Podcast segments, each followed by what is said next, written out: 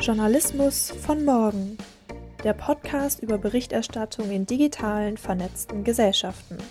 Mit Michael Brüggemann, Professor für Kommunikationswissenschaft an der Universität Hamburg und Christine Leitner. Wie konsumieren Sie eigentlich Nachrichten? Ganz klassisch abends um 20 Uhr mit den Tagesthemen oder doch eher morgens mit dem E-Paper? Oder lesen Sie nur noch die Push-Nachrichten, die täglich auf Ihrem Smartphone landen?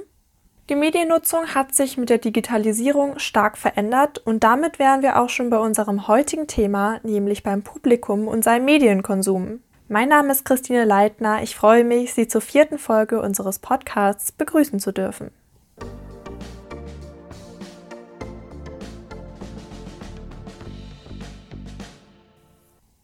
Eine, die sich mit unserem heutigen Thema, nämlich der Mediennutzung, sehr gut auskennt, ist Professor Katharina Kleinen von Königslöw.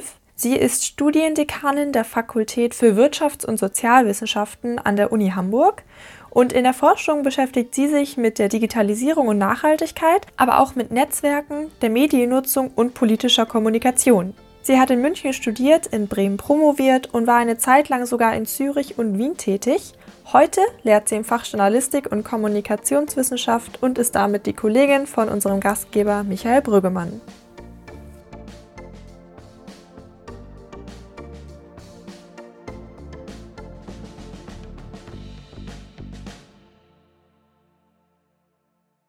Wir haben es eben schon gehört. Heute beschäftigen wir uns nicht alleine mit dem Journalismus, sondern wir begeben uns einmal auf die Publikumsseite und schauen dort mal genauer darauf, wo wir eigentlich unsere Informationen über das Weltgeschehen hernehmen. Für viele ist wahrscheinlich die Tagesschau immer noch die Hauptinformationsquelle. Das zeigt auch der aktuelle Digital News Report vom Reuters Institut. Demnach nutzen noch 70 Prozent der Befragten das Fernsehen, um sich zu informieren. Allerdings sind diese Zahlen rückläufig, denn es gibt starke Konkurrenten, zu denen auch die sozialen Medien gehören. Fast ein Drittel der 18- bis 24-Jährigen gaben nämlich in dieser Studie an, dass Plattformen wie Twitter, Instagram oder Facebook die wichtigsten Nachrichtenquellen für sie sind. Was unseren Gast Katharina Klein von Königslöw an diesen Veränderungen interessiert, hat sie uns in der Vorlesung erzählt. Das, was mich interessiert, ist die Frage, was sich verändert an Nachrichtennutzung, wenn Menschen jetzt eben zunehmend über soziale Medien darauf zugreifen. Ähm, das heißt, ich möchte heute mit Ihnen darüber sprechen, einerseits, was, also schlicht darüber sprechen, was ändert sich, wenn Menschen Nachrichten über soziale Medien nutzen. Äh, es geht um andere Darstellungen ähm, andere Inhalte, die sie dort präsentiert kriegen, ähm, was dann mit dazu beiträgt, dass sie ein, die, eine Auswahl von Nachrichten anders erfolgt als bei einem klassischeren linearen vermittelten Medium. Äh, außerdem geht es um die Frage, ähm, da, inwieweit die anderen Nutzungsmotive, die Menschen haben, wenn sie Nachrichten über soziale Medien nutzen, ähm, wie die sich auswirken auf die Nutzungssituation und die anderen Kontaktbedingungen. Nämlich die Tatsache, dass wenn soziale Nachrichtennutzung über soziale Medien erfolgt, dass sehr viel, sehr stark über das Smartphone erfolgt. Was wiederum eben auch nochmal einzahlt ähm, darin, dass die nicht nur eine an, andere Nachrichten möglicherweise ausgewählt werden, sondern auch, dass die Nachrichten, mit denen man, zu denen man in Kontakt kommt, über soziale Medien dann anders verarbeitet werden. Grundsätzlich gesehen ist eben das Besondere an Nachrichten, wie sie in sozialen Medien angeboten werden, dass sie letztendlich verschiedenste Inhalte im mehr oder minder ähnlicher Aufbereitung bekommen. Und das Wichtige dabei ist, dass diese Inhalte einerseits dekontextualisiert werden. Das heißt, äh, sie kriegen eben einzelne Artikel von verschiedenen Medienangeboten beispielsweise angezeigt, ohne den Rest des Angebots von Spiegel Online sehen zu können. Und gleichzeitig rekontextualisiert dadurch, dass eben der Newsfeed dann eine Mischung ist von den unterschiedlichsten Inhalten, unterschiedlichster Quellen, inklusive privater Posts. Zukommt dieser Newsfeed, das, was Sie sehen, ist sehr stark personalisiert.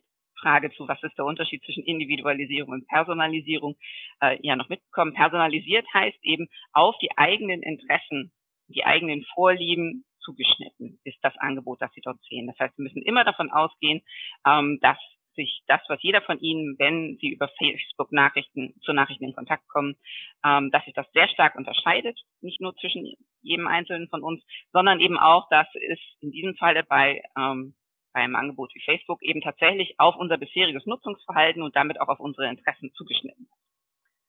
Was die Darstellung dieser Inhalte angeht, es sind eben Snack News. Das heißt, die Inhalte werden in einem sehr ähm, werden nicht nur in einem einheitlichen Format präsentiert, in der Regel mit so einem ne, oben links die Quelle, dann ein Bild und eine Überschrift und ein kleiner Teasertext und dann dahinter liegt mit einem, einem Link, sondern es sind eben Snack News. Das heißt, ähm, es werden nicht ganze Artikel sind unmittelbar sichtbar, sondern einfach nur Schlagworte und Bilder.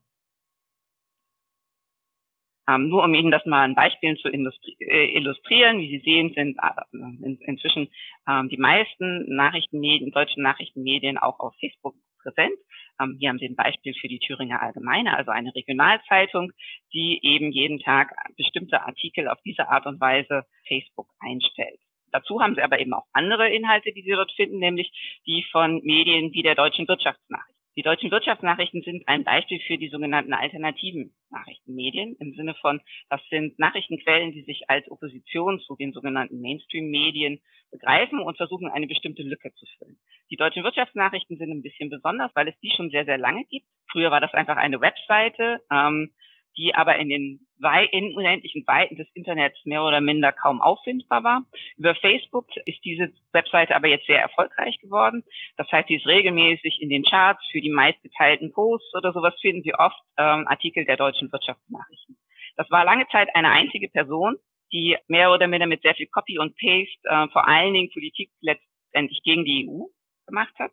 Das heißt also anders als bei jetzt so richtigen Rechtsalternativen Medien sehen, ist die politische Linie hier gar nicht unbedingt immer so eindeutig zu erkennen, aber es ist so ein bisschen gegen die EU, auch gegen Merkel, zum Teil mal stärker. Inzwischen ist es aufgekauft worden von einem schwedischen Verlag. Da arbeiten inzwischen fünf Leute ungefähr, aber sie geben nie an, wer welchen Artikel geschrieben hat, um ihre Anonymität zu schützen. Genau, in anderen Worten, das ist eine ähm, Nachrichtenquelle, die, sagen wir es mal so, unter professionellen journalistischen Standards denen nicht unbedingt immer genügt. Schon allein deswegen, weil wir gar nicht wissen, wer dahinter steckt und wer die Menschen sind, die das beschreiben, ist auf den ursprünglichen Gründer, ähm, die aber von der Ausmachung her durchaus vergleichbar ist mit dem, was wir sonst an Nachrichtenquellen auf Facebook finden. Und die jetzt so vom Namen her deutschen Wirtschaftsnachrichten ja auch so grundsolide und anständig klingt. Das heißt, das ist etwas, was, mit, was dann eben auch viel geteilt wird, weil die Menschen letztendlich denken, es ist einfach ein ganz normales journalistisches Medium. Andere Beispiele sind jetzt ähm, die klassischen Qualitätsmedien. Ähm, das ist jetzt ein Beispiel aus dem aus dem letzten Bundestagswahlkampf. Wie Sie hier sehen können, haben Sie zwei Artikel jeweils zum Verhältnis zwischen den beiden Spitzenkan sogenannten Spitzenkandidaten. Vielleicht erinnern Sie sich noch darum, da gab es mal dann eben Schulz als Gegenkandidat zu Angela Merkel. Ähm, genau. Und das da bringt natürlich sowohl die FATS-Artikel dazu, wie eben auch die Epoch Times. Die sind in letzter Zeit häufiger im Gespräch gewesen, eben auch als alternatives, sogenanntes alternatives Nachrichtenmedium. Wichtig da ist zu wissen, dass das ursprünglich ein, ähm, ein Medium, das ist gegründet worden von Exilchinesen, weltweit vertreten, sehr gut vernetzt und hat dann irgendwann als Marktlücke ähm, Anti-Migranten-Post in Deutschland entdeckt. Und das, seitdem gehen die durch die Decke. Seither also in die ganze Skepsis gegenüber ähm, der Migration und ähm, die ganze Anti-Merkel-Stimmung nutzen die aus, um Reichweite zu erzeugen, insbesondere auf Facebook. Das war auch schon im Bundestagswahlkampf so. Sie sehen das mit dem mehr als 50 Prozent wollen auf keinen Fall Merkel als Kanzlerin. In diesem Fall stimmt das ja tatsächlich so. 53 Prozent der Deutschen, das sind tatsächlich reale Zahlen einer groß angelegten repräsentativen Bevölkerungsumfrage. Die Interpretation ist nur etwas eigenwillig, wenn man weiß, dass in einer Mehrparteiendemokratie wie Deutschland Kandidatinnen, die mehr als 50 Prozent erreichen an Zustimmung, sowieso absolut unrealistisch sind. Das hatten wir noch nicht mal zu Kohlzeit. Oder zum Schluss haben wir dann Sion, ähm, sprich ähm, Satire-Seiten, die in diesem Fall einen durchaus berechtigten politischen Kommentar machen. Sie haben aber eben auch Qualitätsmedien wie den, wie den Spiegel, die dann solche Dinge posten. Mit dem Teasertext, wie wir das jetzt angemessen kommentieren sollen, wissen wir auch nicht. In anderen Worten, auch Qualitätsmedien wie Spiegel, ARD, Tagesschau etc. passen sich durchaus dem Stil, wenn Sie so wollen, der Logik, ähm, den Geflogenheiten, wie man Nachrichten halt am besten gestaltet in sozialen Netzwerken an. Sodass es für Menschen, die eben nicht allzu nachrichtenaffin sind, mitunter schwerfällt zu unterscheiden, was ist denn jetzt die Satire-Seite und was ist die Qualitätsnachrichtenseite. Weil auch der Spiegel und Tagesschau-Nachrichten dort locker im Ton sind, lustige Bilder nehmen, auch gern mal einen flotten Spruch los. Sie haben auch gar keine andere Wahl. Auf Facebook beispielsweise würden Sie mit reinen, seriösen, harten Fakten-Nachrichten mehr oder minder in, in der Bedeutungslosigkeit verschwinden, weil sie dann schlicht nicht gekippt werden. Aber es macht es natürlich für die normalen Menschen nicht einfacher zu unterscheiden, was für eine Art von Inhalt ist. Das heißt, wir finden auf Facebook äh, oder in sozialen Medien generell sechs verschiedene Typen von Snack News, die alle sehr, sehr ähnlich aufbereitet sind. Das können traditionelle Nachrichtenmedien sein, die sich aber angepasst haben in der Darstellung an die Logik der sozialen Netzwerke. Das können die äh, sogenannten alternativen Nachrichtenmedien sein. Ähm, das ist ein riesiges, buntes Bündel an verschiedenen ähm, Nachrichtenmedien, die dort aktiv sind und die sich selber als alternativ bezeichnen würden bei denen der Professionalisierungsgrad und das Selbstverständnis, inwieweit die überhaupt sich auch dem Pressekodex beispielsweise verpflichtet fühlen oder nicht, oder ob es einfach nur jemand ist, der Copy und Paste macht, das ist unglaublich unterschiedlich und an der Bandbreite so auf Basis eines Facebook-Posts sehr schwer zu unterscheiden. Darüber hinaus haben die Nachrichten schlicht von politischen Akteuren, die die Möglichkeiten der sozialen Netzwerke nutzen, um die Menschen direkt anzusprechen. Jens Spahn beispielsweise war vor der Corona-Krise letztendlich hat er kaum noch Interviews mit regulären Nachrichtenmedien gegeben, sondern hat sich auf seinen Facebook-Channel und sein Format Fragt den Spahn konzentriert. Auch die CDU hat einen Newsroom geschaffen, um gezielt politische Werbung in sozialen Netzwerken zu betreiben. Und zwar sieht es genauso aus wie in der Nachricht zum Spiegel. Dann gibt es politische Akteure, die verdeckt dort operieren. Das heißt, sie geben nicht offen bekannt, dass sie Mitglied der CDU sind und für diese deren Politik Werbung machen wollen, wie der AfD, sondern verstecken sich letztendlich hinter einem Angebot, das manchmal nur durch einen Buchstabendreher sich von einem klassischen Nachrichtenmedium unterscheidet. Dann haben wir Linkfabriken, das heißt schlicht Nachrichtenseiten, ähm, deren Betreiber entdeckt haben, dass sich inzwischen mit emotionalisierter Politik, beispielsweise zum Flüchtlingsthema, eben Klicks und damit Werbegeld generieren lässt. Und schließlich Satire-Seiten, bei denen die gezielte Täuschung insbesondere unbedarfter Nutzerinnen letztendlich mit zum Geschäftsmodell gehört. Wir wissen, was der Postillon ist. Wir amüsieren uns dann über Leute, die darauf reinfallen. Ähm, aber wir müssen einfach es als Teil ähm, des Phänomens äh, sehen, dass äh, für Menschen, die in sozialen Netzwerken unterwegs sind, es mitunter schwierig ist, zwischen diesen verschiedenen Typen von Snack News zu unterscheiden.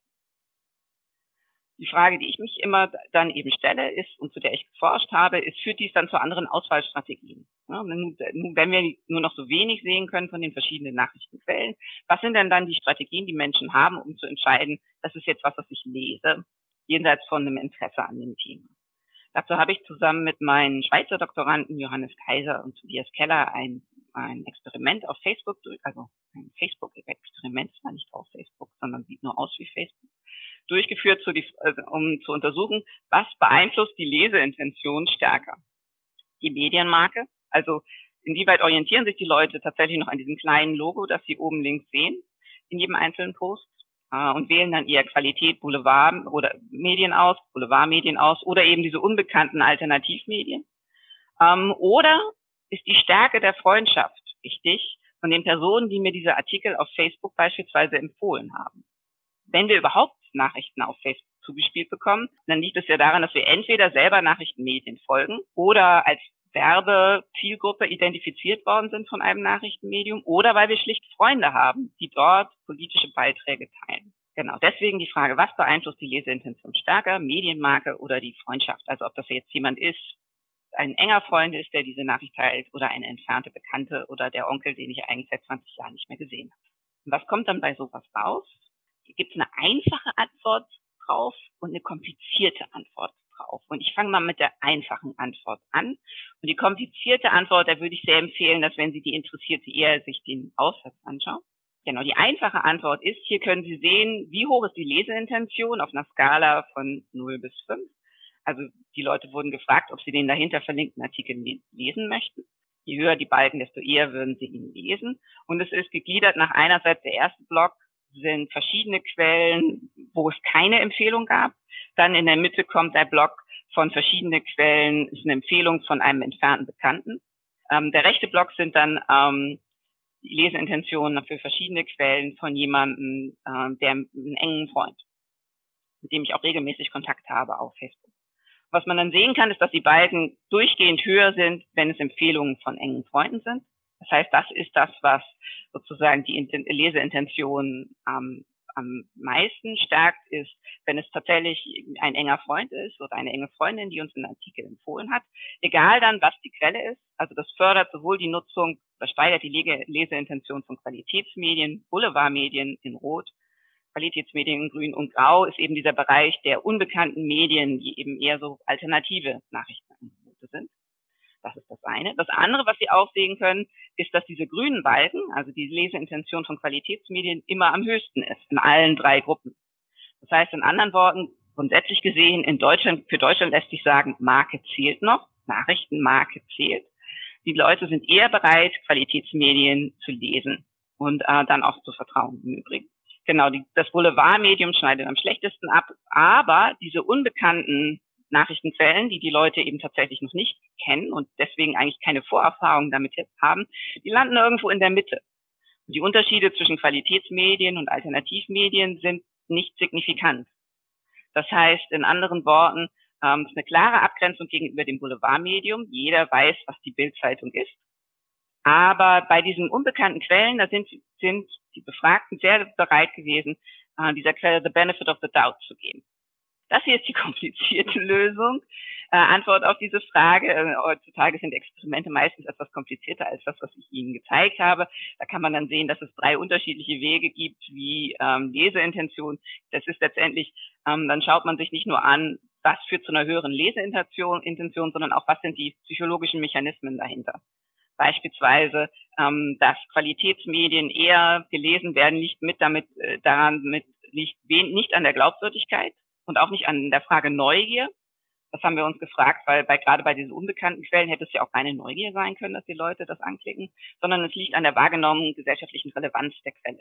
Das heißt, die Leute wählen das dann eben aus, weil sie das Gefühl haben, das ist wichtig, was da drin steht bei der Tatsache, dass enge bekannt, äh, dass enge Freundinnen uns eher dazu motivieren können, die Artikel zu lesen. Das liegt nicht daran, dass wir einen sozialen Druck verspüren, also die Sorge, dass die Leute uns nachher fragen können, ob wir das nicht, wieso wir das nicht gelesen haben, sondern es ist Social Monitoring. Das heißt, wir wollen wissen, was unsere Freunde dort so treiben.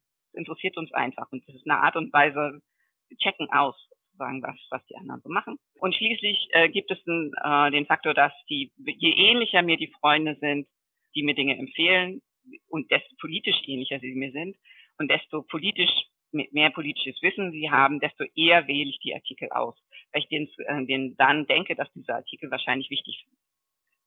Zusammengefasst zu diesem Experiment lässt sich eben sagen, Reputation, also die Medienmarke, ähm, ist weiterhin einflussreich, was Nachrichtenauswahl in sozialen Netzwerken angeht, aber eben diese unbekannten Alternativmedien weichen nicht signifikant von Qualitäts- und Boulevardmedien ab was eben mit zur Folge hat, dass es die Verbreitung von Falschinformationen im Zweifelsfalle erleichtert, weil die, die Leute eben wenig, genau, es ist kein ausschlaggebender Faktor, dass ich die Quelle nicht kenne, bei der Entscheidung, sie zu lesen und auch sie zu teilen. Persönliche Empfehlungen sind durch enge Freundinnen, sind aber entscheidend. Ähm, aber wir haben schon durchaus Hinweise auf Selbstbestätigungsverzerrung. Das heißt, wir folgen eher den Empfehlungen von politisch ähnlichen Freunden, Freunden und Freundinnen mit hohem Themenwissen. Aber was wir auch überprüft haben in diesem Experiment ist, inwieweit die Leute generell Medien bevorzugen, die ihrer politischen Richtung entsprechen. Dafür findet sich in Deutschland momentan keine Hinweise. Was auch mit daran liegt, dass wir ein sehr wenig polarisiertes Mediumspektrum haben. Das heißt, die Unterschiede beispielsweise zwischen FAZ und SZ und Spiegel in der politischen Ausrichtung sind im Verhältnis zumindest, wenn man es vergleicht mit anderen Ländern, sehr klein bei so experimentellen Studien, man schaut halt immer stark auf Unterschiede und ob die signifikant sind. Äh, aber man könnte doch die Ergebnisse auch anders interpretieren, dass man sagt, na ja, die Unterschiede waren eigentlich alle nicht besonders groß. Könnte man die Studie nicht auch so interpretieren, dass man sagt, die Nutzer lassen sich eigentlich nicht besonders stark beeinflussen. Es ist relativ egal, welche Reputation das Medium hat und es ist auch relativ egal, wer das empfiehlt. Die bleiben relativ stur dabei, welche Intentionen sie vorher hatten. Also könnte man es nicht auch so interpretieren? Naja, wir wissen nicht, welche Intentionen sie vorher hatten. Es ist ja nicht, es ist nicht eine Vorher-Nachher-Messung, sondern es ist ein Vergleich nach, je nach Stimulus, worauf reagieren sie eher. Und also das reicht, um zu sagen, es macht einen Unterschied, aber du hast vollkommen recht, es macht keinen gewaltigen Unterschied. Und ähm, also mit das, was Johannes Kaiser und ich als nächstes planen, ist gerade das auch ländervergleichend uns anzuschauen.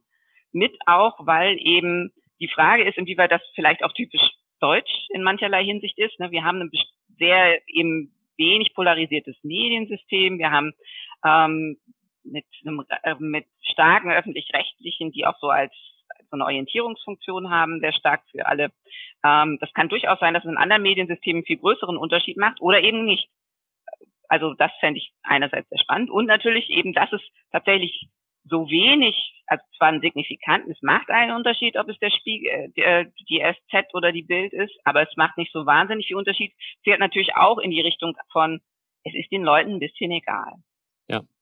Und das ist ja auch interessant. Also das betont man manchmal vielleicht bei so Studienauswertungen nicht so, weil das sieht aus wie ein Nullergebnis, ist es aber nicht. Das ist ja auch was Interessantes. Genau, zunächst waren es jetzt andere Inhalte, die alle ähnlich präsentiert werden, für zu anderen Auswahlstrategien. Im zweiten Teil würde ich jetzt kurz noch darauf eingehen, dass es andere Nutzungssituationen sind, die mit dazu beitragen, dass wir, dass äh, die Informationen, die wir erhalten, nicht nur anders ausgewählt werden, das spielt da auch eine Rolle, ähm, aber auch anders verarbeitet werden. Zunächst einfach nur einmal kurz der Hinweis, nur das Besondere an sozialen Medien ist eben, dass dort die Nutzungsmotive, die in dem hinterlegt sind, viel breiter sind als bei der Nachrichtennutzung.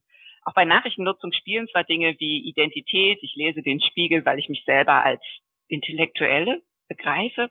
Das will ich jetzt auch gar nicht so aber ne, also die Mediennutzung hat auch immer was mit Identität zu tun. Auf Facebook ist sie aber sichtbar. Das verstärkt diesen Identitätsaspekt natürlich. Und diese Beziehungsaspekt, ich lese bestimmte Medien, nutze bestimmte Medien, um damit auch in Beziehungen einzuzahlen, das zu nutzen für Gespräche oder mich jemandem verbunden zu fühlen. Auch das ist sichtbarer und kompakter in sozialen Medien.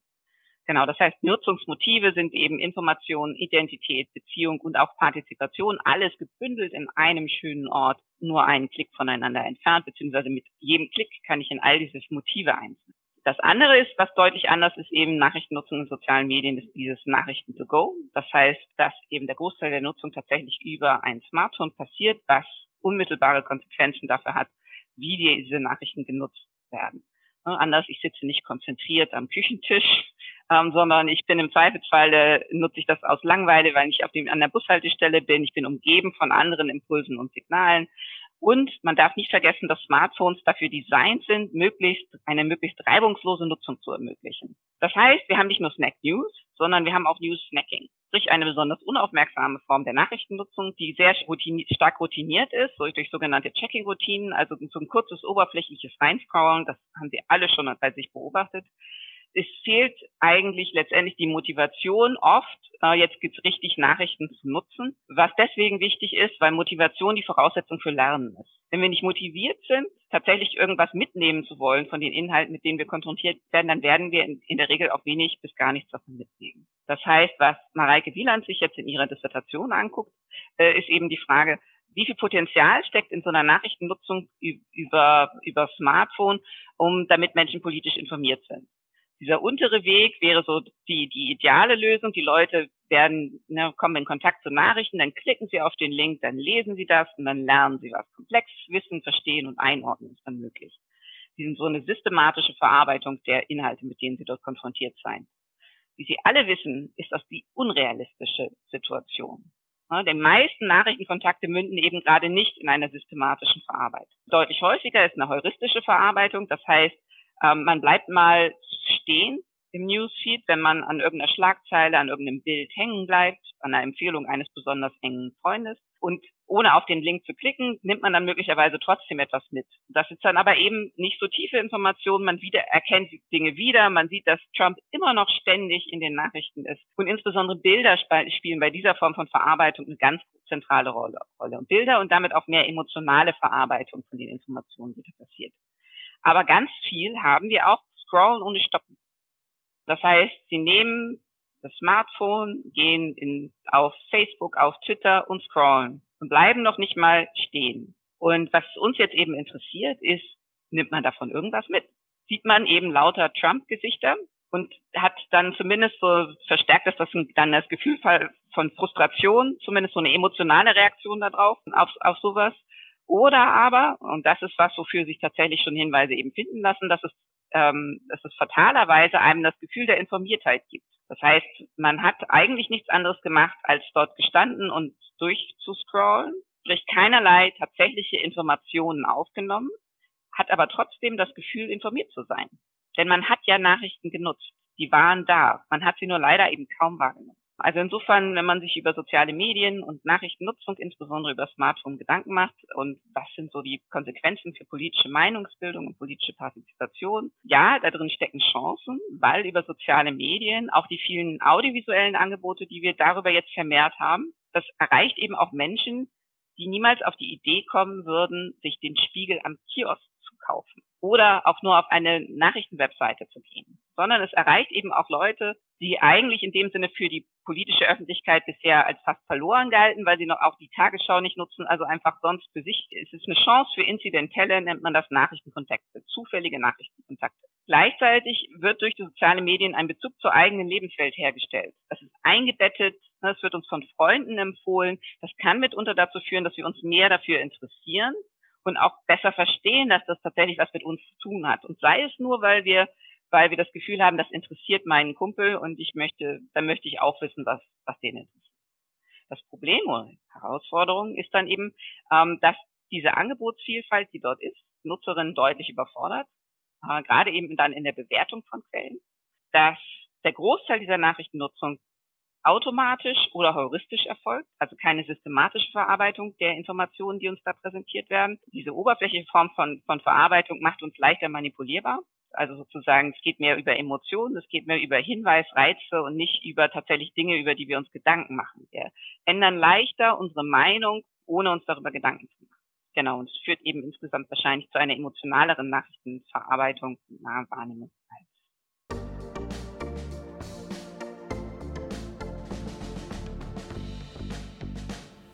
Wie wir gerade gehört haben, ist die Nachrichtennutzung über soziale Medien ein zweischneidiges Schwert.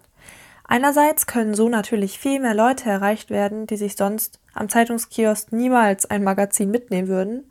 Andererseits können Nachrichten über soziale Medien auch sehr manipulativ sein. Michael Brüggemann und seine Studierenden haben noch einmal nachgefragt und wollten beispielsweise wissen, welche der Befürchtungen jetzt wirklich ernst zu nehmen sind. Also ich fasse nochmal zusammen, was ich jetzt irgendwie mitgenommen habe aus dem Vortrag und der Lektüre. Okay, vor allem, äh, es sind vor allem jüngere Mediennutzer, die stark Nachrichten über soziale Netzwerke nutzen. Die bekommen sie als Häppchen serviert, sie nehmen sie auch als Häppchen auf, betreiben News-Snacking. Damit sind auch Befürchtungen verbunden über negative Folgen für die politische Informiertheit, Überforderung der Nutzer. Dann, ähm, das war jetzt, hast du jetzt nicht so stark gemacht, das stand, glaube ich, irgendwo im Text, sinkendes Vertrauen unter Umständen in Journalismus. Abwendung von politischer relevanter Berichterstattung. Das sind äh, Befürchtungen, die damit verbunden werden. Welche von diesen Befürchtungen sind denn schon überzeugend belegt und welche sind vielleicht auch Befürchtungen, so wie man früher Angst hatte, wenn äh, junge Frauen zu viel Bücher lesen? Ein sehr schönes Beispiel. Eine vollkommen berechtigte Frage natürlich. Also wie, wie ähm, wahrscheinlich alle von Ihnen wissen, ist ja nicht schwieriger als Medienwirkungen nachzuweisen. Und insbesondere wenn es jetzt eben um mittelfristige Veränderungen geht und nicht nur kurzfristige Reaktionen auf einen Nachrichtenartikel oder ähnliches. Ähm, das heißt, in all diesen Fragen ähm, ist es tatsächlich schwer, sozusagen einen festen Wirkungsnachweis zu bringen. Ähm, die meiste, das meiste, was wir dafür bräuchte man Panel-Studien, dafür bräuchte man eben noch mehr Experimente, die sich aber ja immer nur so kleine Mechanismen anschauen. Ähm, das meiste, was wir wissen, wissen wir aus Querschnittsbefragungen, wo man letztendlich nur Zusammenhänge feststellen kann, aber nicht, was das beeinflusst. Und das sieht man beispielsweise daran, dass der Zusammenhang zwischen Nutzung von sozialen Medien und politischer Partizipation, das führt immer wieder zu vollkommen unterschiedlichen Ergebnissen. Ob das das fördert oder behindert und auch zu politischem Vertrauen, ähm, ob das das fördert oder behindert. Ähm, und also es gibt, es ist klar, es hat einen Einfluss. Dieser Einfluss scheint aber sehr spezifisch zu sein für die Menschen, für bestimmte Typen von Menschen. Also so, wenn ich mir so die ganze Forschung dazu anschaue und sagen würde, ähm, was sich immer stärker herauskristallisiert, ist das der Matthäus-Effekt. Anna Kümpel hat dazu auch schön was geschrieben, nämlich die Tatsache, dass Menschen, die politisch interessiert sind und sowieso bereits sich gut politisch informieren, kriegen noch mehr Informationen und vielfältigere Informationen über soziale Medien. Und diejenigen, die sowieso schon relativ abgehängt sind, für die sind soziale Medien eben nicht so die die, die Rettung, die man vielleicht gesehen hatte. Ähm, ich weigere mich auch immer, da so ganz klare, enge Wirkungszähme zu sagen, insofern ist es alles böse das, äh, oder alles toll. Ich, wir sind ja ja immer in der, in als Wissenschaftlerin in der Mitte ähm, irgendwo im Graubereich. Ähm, aber also das ist schon relativ eindeutig, dass eben äh, je nachdem, auf wen diese Information trifft, äh, also, also wer wer es ist, der diese ähm, sozialen Netzwerke nutzt, sind die Effekte deutlich, deutlich unterschiedlich. Das kann man ganz klar sagen. Mhm. Und Genau. Für mich der spannendste Effekt ist eben dieses mit der gefühlten Informiertheit. Und da gibt es inzwischen zwar auch bisher nur Querschnittsstudien, aber eben doch relativ viele, die eben zeigen, dass je mehr die Leute sich vor allen Dingen über soziale Netzwerke informieren, desto größer wird der Gap zwischen gefühltem Wissen und tatsächlichem Wissen. Das äh, ist ja auch äh, sehr plausibel, dass das noch schwieriger wird mit der Medienwirkungsforschung, weil wenn man eben diese Individualisierung der Mediennutzung hat, dann wird man ja noch viel stärker Individualisierung der Medienwirkung dann auch haben. Also jeder andere, jeder hat was anderes genutzt, aber jeder an, in anderen Situationen, auf anderen Vor äh, Wegen und äh, dadurch wird jeder unter unterschiedlichen. Genau, und ich meine, das ist ja sowieso so, so, sozusagen so ein, so ein offenes Geheimnis in der Medienwirkungsforschung, dass wir über lange Zeit letztendlich eigentlich nur den Schluss von Medien, von welche Medien sind genutzt worden, aber gar nicht welche Inhalte sind genutzt worden, auf die Medienwirkung haben. Und in sozialen Medien äh, also ist das, wird das, ist das Problem dann exponentiell größer, weil wir eben nicht mehr von, wenn Sie Facebook für Nachrichten nutzen, habe ich keine Vorstellung davon, was für Inhalte Sie dort gesehen haben. Deswegen nach der Nutzung von Facebook zu fragen und dann, dann Schlüsse auf Wirkungen zu ziehen, ist eigentlich, eigentlich nicht koscher. Das kann, kann man eigentlich nicht so machen. Das Nieman Lab hat gerade eine kurze Studie vor der US-Wahl gemacht, wo, glaube ich, zwei, also wo, wo rausgekommen ist, dass selbst in den USA, selbst direkt vor dieser Wahl, ähm, die Leute kaum Nachrichten, politische Informationen in, auf Facebook gesehen haben. Also so ein bis zwei Prozent ähm, der Informationen waren politisch. Also insofern, das darf man auch nicht vergessen, dass die Hauptfunktion im Zweifelsfalle eine andere ist. Mhm. Ähm, um, um da dran anzuschließen, was du gesagt hast, wir wissen nicht, was die genau genutzt haben. Äh, dazu macht man ja eigentlich, klassischerweise würde man ja Inhaltsanalysen machen, wo wir klassischerweise uns überlegen, ich nehme jetzt mal zwei Qualitätszeitungen aus Deutschland und eine Boulevardzeitung und dann analysiere ich die. Und wenn wir jetzt davon ausgehen, dass die Menschen, dass doch sehr viele Menschen überwiegend eben über Social Media Inhalte nutzen, da müssten wir doch unsere Inhaltsanalysen auch ganz anders machen. Mir ist aber auch als Forscher noch nicht so ganz klar, wie man das machen könnte. Hast du da eine Vision, wie die Inhaltsanalyse der Zukunft, die unsere Studierenden in ihren Masterarbeiten dann machen sollen, aussehen soll? Also das Kernproblem ist ja, dass wir tatsächlich auch zum überwiegend gar keinen, äh, keinen Zugriff haben auf diese Daten. Ähm, das heißt, ähm, was wir an Möglichkeiten hatten, um beispielsweise Facebook-Daten über die API runter, runterzuladen, sind ja deutlich eingeschränkt werden und ist rechtlich tatsächlich auch problematisch, weil wir eben uns einzelne Menschen anschauen und das, was wir anschauen wollen und was die an Informationen gesehen haben. Das heißt, äh, da werden Persönlichkeitsrechte dann sehr schnell berührt. Ähm, für die Frage, was bei den Menschen ankommt, glaube ich tatsächlich, es geht dann eben nur äh, darüber, dass man die Menschen auffordert, das mit, mit, mit für unsere Forschung mitzuteilen. Als beispielsweise in der, in der Dissertation von Frau Wieland, ähm, da arbeiten wir mit einer App, die eben genau aufzeichnet, was die Leute sich anschauen. Das ist natürlich in dem Sinne spionagische Software und muss man eben tatsächlich auch ähm, sich genau damit auseinandersetzen, was für ethische Implikationen das hat. Aber ich glaube, es ist die einzige Möglichkeit, äh, also nur wenn man Menschen dazu motivieren kann, dass sie bereit sind, tatsächlich ihr Nutzungsverhalten mit uns zu teilen, haben wir eine Chance, mehr darüber zu lernen, was die Leute überhaupt kriegen an Informationen und wie sie dann damit umgehen. Eigentlich dürfen die Leute aber nicht so viel dagegen haben, denn alle Facebook-Nutzer stimmen ja implizit auch zu, dass Facebook äh, ihre Browsernutzung auch sehr stark ausnutzt, wo der Facebook-Button drauf ist und so weiter und Google ja auch. Ähm, gehen wir jetzt mal von der Forschung ein bisschen weg zu, ähm, wir haben diese Bedenken. An den Bedenken ist auch, es gibt auch empirische Evidenz, jedenfalls in gewissem Maße, dass da was dran ist, dass die jetzt nicht nur Spekulation sind. Äh, und äh, in deinem Text konter, kon, konstatierst du einen Vermittlungsbedarf, sagst, es muss gesellschaftlich mehr ver vermittelt werden. Ähm, vielleicht kannst du das noch ein bisschen erklären. Wer sollte denn den Mediennutzern da was vermitteln?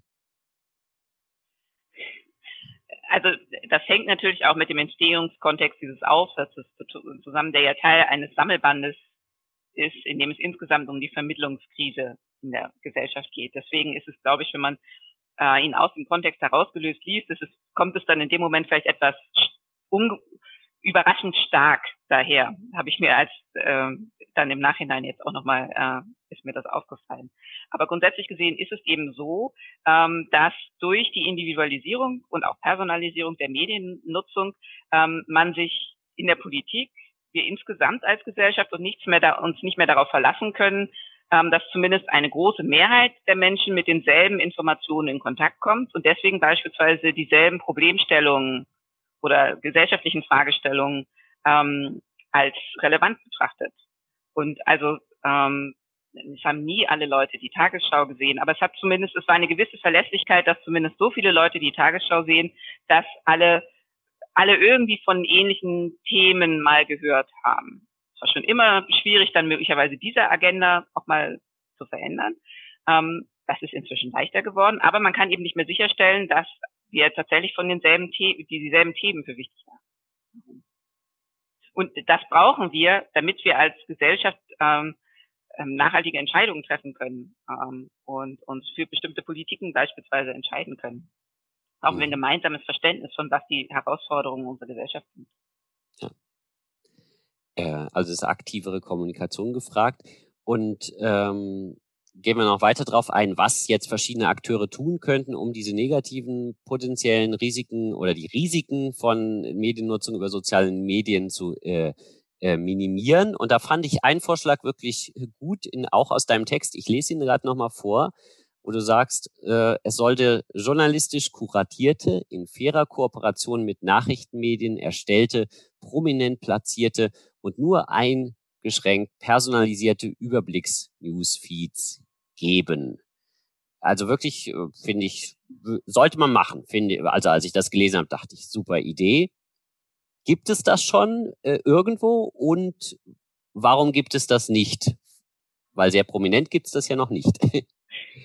ähm, nee, es gibt immer wieder Initiativen für diese Form von Kuratierung und ich glaube auch, dass in einem Land wie Deutschland mit einem starken öffentlich-rechtlichen Rundfunk, wo es sozusagen schon so, ein, so eine Tradition gibt, dass es sowas wie eine hm, ja, so ein, so ein, so ein Leitmedium, wenn man so will, gibt, ähm, kann sich das auch eher entwickeln als in einem Land wie beispielsweise den USA, wo einfach die Idee, dass das, das Beste setzt sich allein durch den Markt durch einfach dermaßen dominiert, ähm, dass es einfach schwierig ist, dafür ähm, Zustimmung zu finden. Also es gibt Initiativen dazu. Das Problem ist eben tatsächlich, wie man einerseits die sozialen Netzwerkplattformen dazu kriegt, in dem Sinne, ähm, sich darauf einzulassen, für sie möglicherweise nicht besonders gewinnträchtige Inhalte dort zu platzieren.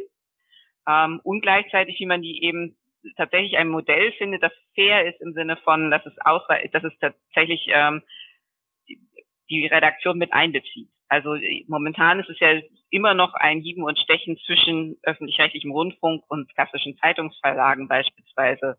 Ähm, dass die Zeitungsverlage würden sich weigern, so etwas zu zu akzeptieren, dass es so etwas gibt, wenn es der öffentliche rechtliche Rundfunk bespielt und sie nicht angemessen beteiligt sind. Das heißt, es ist, man muss sowohl bei den Produzentinnen von, von der Inhalte, also bei dem Journalismus, irgendwie eine Akzeptanz schaffen und ähm, die verschiedenen Akteure an einen Tisch bringen und ein gutes Modell finden, als auch diese Plattform dann kann ich mir schon vorstellen, dass es jetzt aus Nutzerinnen-Sicht, gerade eben auch in einem Land wie Deutschland, wo so eine gewisse ähm, Pflicht, zur, sich zu politisch zu informieren, durchaus noch verbreitet ist. Also die Leute haben schon das Gefühl, ähm, dass es wichtig ist, den wichtigsten Informationen zu folgen. Kann ich mir schon vorstellen, dass so ein Angebot dann erfolgreich ist. Einfach was, was eine Box oben in mein, auf, wo ich immer im Zweifelsfall nur einmal am Tag draufklicken kann und schauen kann, ah, das sind so die Dinge, die ich anscheinend wissen sollte. Was du gerade schon angetönt hast, auf gut Schweizerisch, ähm, dass ähm, die klassischen Medienanbieter, also die Verlage, auch was tun könnten. Äh, was sie tatsächlich tun, ist ja, dass sie ja zunehmend Inhalte hinter Paywalls äh, verstecken. Wenn das noch weitergeht, dann würde ich, äh, könnte ich mir ja vorstellen, dass die sozialen Medien noch weiter ausgedünnt werden. Also dass die guten Inhalte dort gar nicht mehr vorkommen, immer weniger werden und immer mehr Trash. Also warum, warum sind so schlechte oder mittelgute äh, Inhalteanbieter so prominent da? Vielleicht, weil die anderen dann noch mehr verschwinden. Ist das ein Problem? Siehst du dieses Problem überhaupt? Ähm, also ich momentan ist es ja nicht, dass die Inhalte komplett verschwinden in, aus den sozialen Netzwerken. Es ist eben so, dass sie dann man eben, wenn man auf den Link klickt, also die, die, die ähm, Nachrichtenmedien nutzen das ja als Werbung für ihre bezahlten Artikel. Ähm, also es werden ja eben gezielt die hochwertigen, auch die hoch, nicht nur die Trash, sondern auch die hochwertigen ähm, Nachrichtenangebote, die hinter der Paywall sind, dadurch beworben. Aber natürlich, was die Nutzung angeht, ähm, hat hat es das Problem, dass äh, wenn die genau, dass die, die, dass die Nutzerinnen keine Gewohnheit kriegen, diese Quellen tatsächlich dann in der Tiefe anzuschauen und sich also die die Tiefe der die die qualitativ hochwertigen Informationen dort zu holen weil sich eben bisher zumindest nicht das Bewusstsein durchgesetzt hat, dass man für diese Inhalte bezahlen muss, beziehungsweise weil die Bezahlmodelle, die von den Verlagen angeboten werden, aus Nutzerinnen-Sicht einfach immer noch extrem unkomfortabel sind. Ja, äh, das ist genau, da ist auf jeden Fall was, wo wir auch noch in der Medienökonomie-Sitzung vielleicht auch noch weiter drauf eingehen können, aber was, wo natürlich klassische Medienverlage enorm was dazu beitragen, äh, dass der Trash äh, sich gerade im Internet stärker durchsetzt, weil es halt so schwer ist, die richtig guten Plusartikel einfach zu, per Klick mit ein paar, zu einem günstigen Preis und einfach zu kaufen.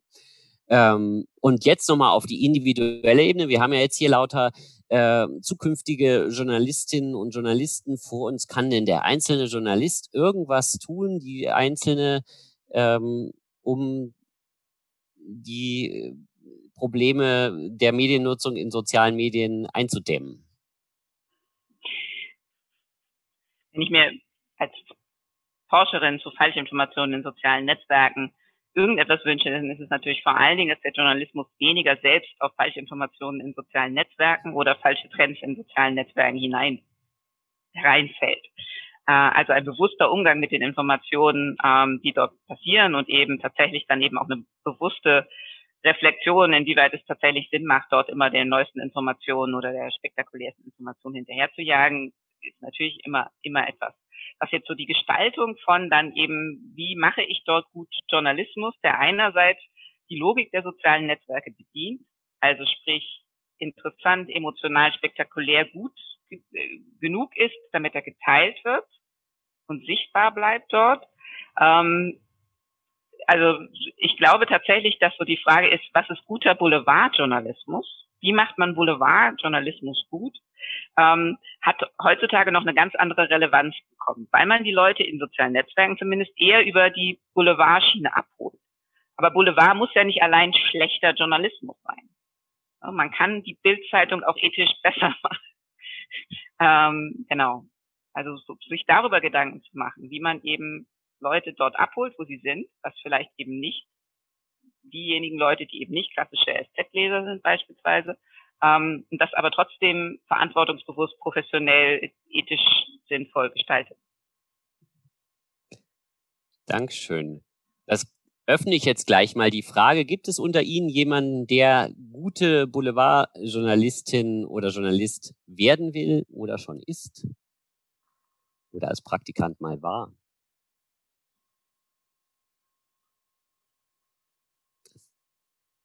Sie haben alle nur im Politikressort der Süddeutschen gearbeitet, oder? Ich, vielleicht, Boulevard ist vielleicht, ne, regional ist auch schon. Also ich, ich ne, eines der größten Funde, das, das Deutschland zu bieten hat, was so die politische Öffentlichkeit angeht, jenseits vom öffentlich-rechtlichen, ist auch mit ja die Regionalpresse. Und dass wir die immer noch haben und momentan auch zumindest noch ein paar Jahre haben werden. Ähm, und auch da ist es ja so eine ist man ja auch schon auf dem Weg zu so einer Mischung aus, es ist nicht die Seite drei, es muss interessant sein für die lokalen Nutzerinnen. Ja. ich wollte jetzt auch nicht abfällig über den Boulevardjournalismus reden, kam vielleicht irgendwie so rüber, aber auch wenn Sie beim Lokalradio erst recht, das ist purer Boulevardjournalismus natürlich. Äh, da müssen Sie ja auch Aufmerksamkeit für Leute, die eigentlich dem Radio gar nicht zuhören, was vielleicht auch gar nicht so viel anders ist als Social Media Nutzung, als äh, News Nutzung über Social Media. Ja, wissen wir leider eben tatsächlich auch unglaublich wenig darüber, wie Radionachrichten verarbeitet werden und unter welchen Bedingungen das dann man da lernt und ähm, eigentlich Auswirkungen auf die Meinungsbildung hat. Aber wahrscheinlich könnten wir davon mehr lernen jetzt gerade als von der klassischen, dem all der Forschung zu klassischen Printmedien, äh, um zu verstehen, was wie Social Media Nachrichten verarbeitet werden und so. Andere Fragen, die Ihnen auf der Zunge lagen, als ich die ganze Zeit Fragen gestellt habe.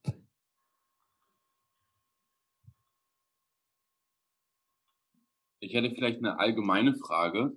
Ähm, jetzt ist es ja so, dass natürlich sich diese ganze Nachrichtennutzung sehr wandelt. Also wir ähm, konsumieren heute sicherlich anders Nachrichten, als wir das vor 20 Jahren gemacht haben. Sie haben da vorhin ein Bild gezeigt mit dem Zeitungsleser und heute dem Smartphone-Leser. Ähm, meine allgemeine Frage in der Forschung, wie ist das da? Wird denn auch, ich sag mal, dieser Umstand berücksichtigt, dass die Menschen ja irgendwo auch viel, viel mehr Nachrichten konsumieren. Also ich meine, die Masse ist ja viel größer geworden und jeder Mensch, der früher niemals eine Zeitung in der Hand gehabt hätte, wird heute mit einem, ich sag mal, viel höheren Anteil an Nachrichten auch konfrontiert. Wird das auch mit eingerechnet ähm, und in welcher Form? Wird das als positiv oder eher als negativ bewertet? Ähm, also wenn Sie so Studien wie jetzt eben den Reuters äh, News Report ähm, sich anschauen, da ist, ähm, werden die Leute ja danach befragt, ob sie Kontakt zu politischen Nachrichten hatten. Und da zeigt sich jetzt eher so, dass so der Anteil von Menschen, die letztendlich keine politischen Nachrichten konsumieren, im Sinne von mehr als es, also in dem Sinne, dass sie es zumindest wahrgenommen haben, dass das politisch war, ähm, dass der Anteil relativ stabil bleibt und das eigentlich auch schon eher so seit Jahrzehnten, also schon seit, seit Internet, formulieren wir es mal so. Ähm, also in anderen Worten, es hat, Sie haben vollkommen recht, dass es mehr Informationen gibt, ähm, aber es heißt nicht unbedingt, dass es mehr Leute erreicht. In Deutschland werden, ich weiß nicht, ob es 90 oder 95 Prozent der Menschen von politischen Informationen erreicht. Das heißt wirklich der Teil der äh, der, also der Anteil derjenigen, die keine politischen Nachrichten bekommen, ist im Vergleich zu anderen Ländern sehr, sehr gering. Ähm, aber an diesem, dieser Teil ist relativ stabil. Da ändert sich nicht so viel. Selbst wenn man Web, also es wird mit berücksichtigt inklusive, also sich Infoscreens in der U-Bahn oder an, an Flughäfen. Das wäre ja auch so eine Form von Nachrichten im öffentlichen Raum, die Men Menschen, die eine inzidentelle Nachrichtennutzung bei Menschen bewirken, die sonst eben tatsächlich keine Nachrichten bewusst gezielt auswählen würden. Und selbst das hat den Anteil nicht besonders erhöht, weil das eben dann eben auch der, der, die Gruppe von Leuten ist, die sich schlicht eben meinen, das hat nichts mit mir und meinem Leben zu tun. Ähm, ich hoffe, die Frage war damit beantwortet, dann würde ich auch eine Frage stellen. Ähm, und zwar bezieht sich das auf die, ich glaube, eine der ersten Folien, da geht es um die Reuter-Umfrage und um die Nachrichtennutzung.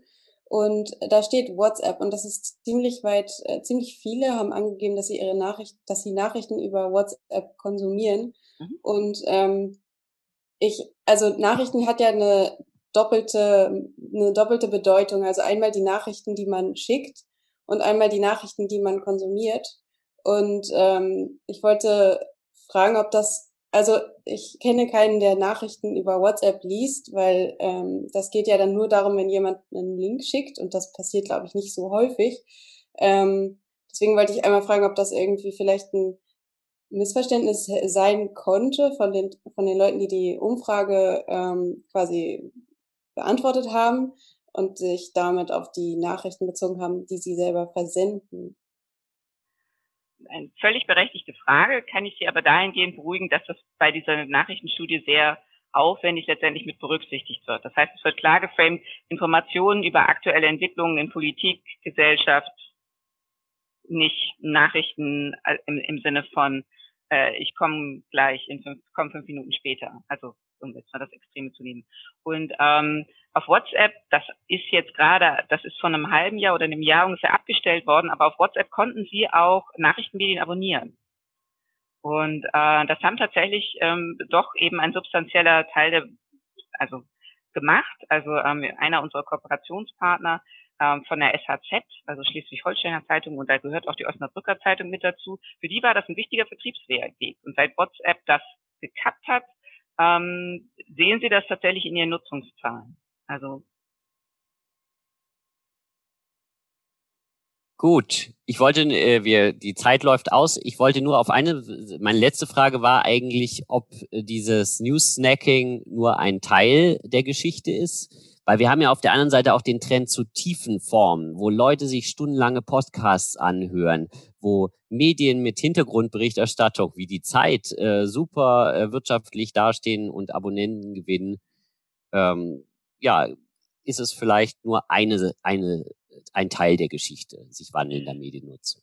Auf, auf jeden Fall. Ähm, also das war ja auch das, was ich zwischendrin schon mal gesagt habe mit, es ist unglaublich abhängig von den, von den Menschen selbst, also von verschiedenen Typen von Nutzerinnen, ähm, wie Nachrichten konsumiert werden. Für viele Menschen ähm, ist eben jetzt all diese neue Vielfalt an Formaten führt eben tatsächlich auch dazu, dass sie sich intensiver mit Nachrichten beschäftigen oder eben dann Podcasts abonniert haben dass ja tatsächlich dann eben eine sehr fokussierte Auseinandersetzung mit Inhalten ist, die man, die nochmal deutlich über das Lesen von einem Artikel hinausgehen kann. Ähm, also ja, das Newsnacking betrifft einen bestimmten Personenkreis und ist da sehr relevant. Ähm, viele andere kombinieren Newsnacking dann eben mit Deep Reading und ähm, einer intensiven Auseinandersetzung mit Inhalten. Ich persönlich interessiere mich immer für die etwas schwerer beforschbaren, die eher nicht so Teil der politischen Öffentlichkeit sind und sich nicht so interessieren für Politik. Ähm, und deswegen ist für mich Newsnacking halt ein wichtiges ja, Thema. Ja. Sicherlich auch relevant, nur die gute Nachricht für unsere Studierenden, sie, sie dürfen weiterhin in beide Richtungen gehen, in ihren Ambitionen, die Aufmerksamkeit äh, der Unaufmerksamen erreichen und in die Tiefe gehen. Ja, und damit möchte ich mich ganz herzlich bei Katharina bedanken für den Input, für das Gespräch. War super interessant. Ich danke und, für die Gelegenheit.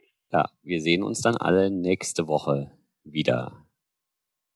Machen Sie es gut. Nächste Woche geht es dann ums liebe Geld. Wir fragen nämlich bei der Kollegin Juliane Lischka nach, wie der Journalismus eigentlich mit der Finanzierungskrise umgeht und welche neuen Geschäftsmodelle gerade entstehen. Bis dahin machen Sie es gut, wir freuen uns, wenn Sie auch dann wieder einschalten.